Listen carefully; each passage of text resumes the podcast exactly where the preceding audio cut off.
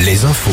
La maire de Saint-Brévin s'apprête à, à déposer une quatrième plainte contre les intimidations de l'extrême droite. Fraîchement élue le 9 juin dernier, Dorothée Paco a succédé à Yannick Morès qui avait démissionné après avoir lui aussi été la cible de menaces et de violences euh, contre l'installation d'un centre d'accueil pour demandeurs d'asile sur la commune.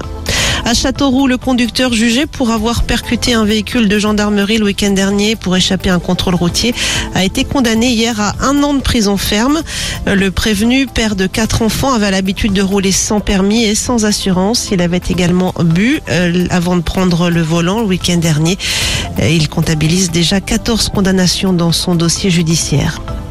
Des perturbations à prévoir aujourd'hui dans les hôpitaux. Le personnel soignant est appelé à faire grève dans le cadre d'une journée d'action nationale. Les revendications portent notamment sur la hausse des salaires et de meilleures conditions de travail.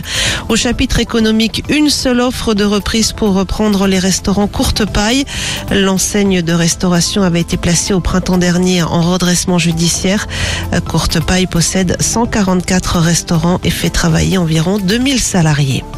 Les chantiers de l'Atlantique, eux, ont été retenus pour la fabrication de deux sous-stations offshore destinées à un parc éolien en mer au nord de l'Allemagne.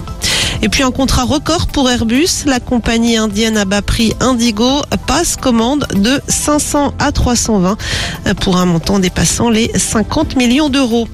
Les sports avec le foot, Mbappé offre la victoire à la France sur penalty hier.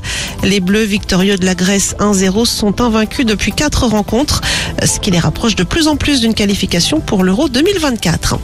Enfin, la météo, encore des orages pour ce dernier jour du printemps, ciel menaçant une grande partie de la journée sur une large bande allant de la Mayenne aux Deux-Charentes en passant par le Limousin, avec parfois des pluies orageuses, temps humide déjà ce matin au sud de la Loire, ciel plus dégagé en revanche, en revanche aujourd'hui sur la Bretagne et la Loire-Atlantique, de 20 à 25 degrés pour les maxis.